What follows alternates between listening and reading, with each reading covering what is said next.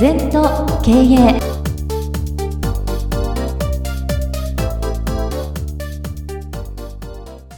全と経営では皆様からのご感想やご質問お待ちしております。LINE でお友達になっていただきメッセージを寄せください。方法は LINE のお友達検索でアットマーク全と経営アットマーク ZENTOKEIEI と入力してください。お寄せいただいたご感想、ご質問は番組の中で取り上げてまいりますので、どしどしメッセージしてください。お待ちしております。皆様こんにちは。全時計の時間がやってまいりました。先生、今週もよろしくお願いいたします。はい、よろしくお願いします。さあ、まずは今週のキーワードから参りましょう。今週は自分の価値は自分で決める、うん、というテーマです。まあこれもねそのやっぱり主体性を持って生きようってもう、うん、とにかく人間の根本は自主性主体性なんだよ、はい、善はそれを教えてますね。なんとなく流されんじゃなくて、だから例えば「私は誰でしょう」って私が決めなきゃダメなのね。人に私は誰ですかって聞いて私探しなんて関係ない、ね、私を作るんだよ、はい、うん、だから私はこういうことでお役に立ってこういう生き方したいと、うん、価値ですね、はい、もっと極端に言っちゃうとお葬式の時こうどんな雰囲気になってもらいたい。例えばさ、ね、お葬式の自分のお葬式来てみんながさ「ねえこの人はお金儲けたけどケチだった」なんて言われるのか。その人のおかげで私の人生変わったとか、ね、どういう生き方したいっていうのはやっぱりエンドの時の自分のイメージやっぱお金だけじゃないですよね。ね。健康でスポーツ先生ただ記録だけ作ればいいわけじゃないですよね。やっぱり世の中にお役に立とうとか、はい、どういう、まあ、価値イコールらしさ生き様、はい、そういうのがやっぱり大事じゃないの？そうですね、うん、先週も先生ちょうどこの今回のコロナによってやはりこういろいろと働き方みたいなものがやはり在宅で変わって、うん、その時に仕事の取り組み方で2パターンあるよと、うん、こう指示を待ってるような人はやっぱり何もしない。でもこうそうじゃない人はこう自主的に主体的にこう仕事をするっていうところも先週お話あったと思うんですけど、はいはい、やっぱりちょっとこういう形で時代が大きく変わってきたことによって、うん、ますますこの自分の価値は自分で決めるっていうところって大切になってきますかね？特にね現代そうなったの。前はね、やっぱり上司に従ってればよかったね。そうですね。だから、はい、例えばまあ、ちょっと前は家柄ですね。死の交渉。物資社会が偉くて、はい、ねまあ、実際は商人が力あったにしても商人が下だと農業が上だよとか工業だよとか、はい、それがですね今度道具が発達するんだよ、だから信長の時代に鉄砲の年代があってな、で鉄砲を持つとお百姓さんでも武州が強いんだよ。それがずっと続いて武士社会が崩壊したの。だから道具っていうのは新しい価値になりますからね。それから日本、まあ、世界の傾向どうなったかっていうと学問、はい、だから日本でいうと九州大学から北海道大学まで、うん。えー、できたわけだ。えー、東京大学もね、京都大学も、それで学問ができれば、えー、出世したよと、武士じゃなくてもお百姓さんでも学歴社会っていうのは約100年続くんだよ。はい、で今度どうなっていくかとねまた道具が出てきちゃったの。スマホっていう。あだから黒い電話知らない人が多くなっちゃったの。生まれてからスマホなの。そうですよね。スマホって昔はね我々家に電話かかってくるとただいま父は外出しております。お名前を聞きときまして伝えますとか、はい、きちんと喋れたんだよ、はい、生まれてからスマホだから「いや俺だ」なんですよね。ああそうですね。だから一時困った時期あるのよ。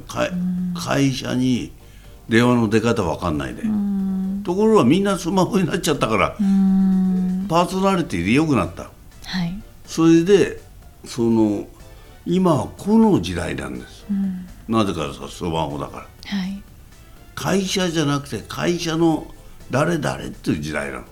本当ですね、うん、はい、だからどうしてもねこういうような価値のない人は困っちゃうんだよ。だからこれからまあコロナも収まってこれからますます人気が出るのは感動させられる人たちですね。バスケットの世界的な選手とか野球道だとかプロボールはゴルファー何でもそうですよ。感動を与えるっていうのはすごい価値なんだよ。そうですね、だからツイッターでも何十万人なんかな、はい、あのエンターテインメントの人だとアクセスがあるだろう、えー、あれがあか価値なんだよ、うん。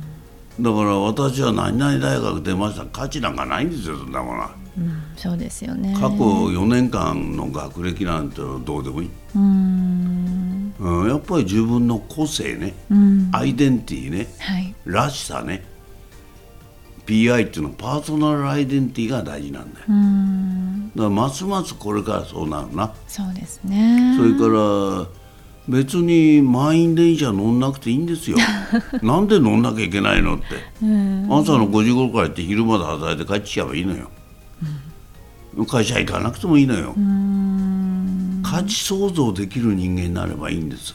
そうですね、うん、価値を作れなかったら会社に来るのが仕事じゃないですから、うん、来てお客様にお役に立ってなんか物を売ったりね、サービスを売ったりしてお金もらうのが仕事ですから、ね、なんかちょっとコロナでみんな我々ショック受けましたよね一般のサラリーマン。やっぱり会社に来ればいいと思ってたから。本当ですね。うん。で残念ながら日本人のホワイトカーの生産性悪いんですね。ブルーカラーは優秀なんだけどもっともっと自分で自分の価値を作ったり、主体性を持って生きないと結構日本の優秀なのになんでいけないかというとやっぱり団体戦になっちゃったり、自分を殺すっていう考え方が多いんだな。そうですよね、はいはい。本当に働き方も大きく変わっていくんでしょうねこれから。そうなのね。これ神様がやっぱりいろんな、まあ、コロナの考え方いろいろあるけど大体地球は40億ぐらいがいいんだな。ところが80億もいて都市に集中しちゃってるから、えー、温暖化現象とかね。病気も起きますよ。そうですよね。変な菌も起きちゃう。それからもうこれだけ世界が交流してるでしょ、えー、やっぱあっという間にねねいろんなことが起きちゃうなそうです、ね、だからパラダイムを変えて例えば日本の野菜も中国から買ってるスーパー。日本の野菜は日本のものを食べてもいいんじゃない？そうですよね。うん。モンゴルも中国から野菜買って今入んなくなった。今日本も入んなくなって何も困んないじゃない。まあね困んないそうですよね。だから某居酒屋何百店もやってる。閉まっても困んないじゃん。まあね。何やってたんだって今まで。そうなんですよね。働いてるから何万人もいるそこに。じゃあそこは鶏農家と提携してバンバン鶏作ってる。とこが店閉まって600店閉まっちゃったら鶏売れない。卵売れない、はい、なんか不自然だよな外外国人労働者をいっぱい雇って建築建築現場の工期を早める。いいじゃない？1年かけて作れば。まあ、そうですよね、うん、そんな、うん、なんかねそのやっぱりもっともっと個性の時代だよと、うん、好きな生き方しなさいと、はい、そういうことだよな。そうですよね、うん、まあ、先生もこうこの番組でもつどつどそうやっておっしゃってくださってましたけど、うん、やはりこういうような事態に直面すると、うん、もう我々も本当にそうなんだなっていうことがなんか身に染みて感じるっていうことになんかなりましたね、はいはい、本当に。ね、うん。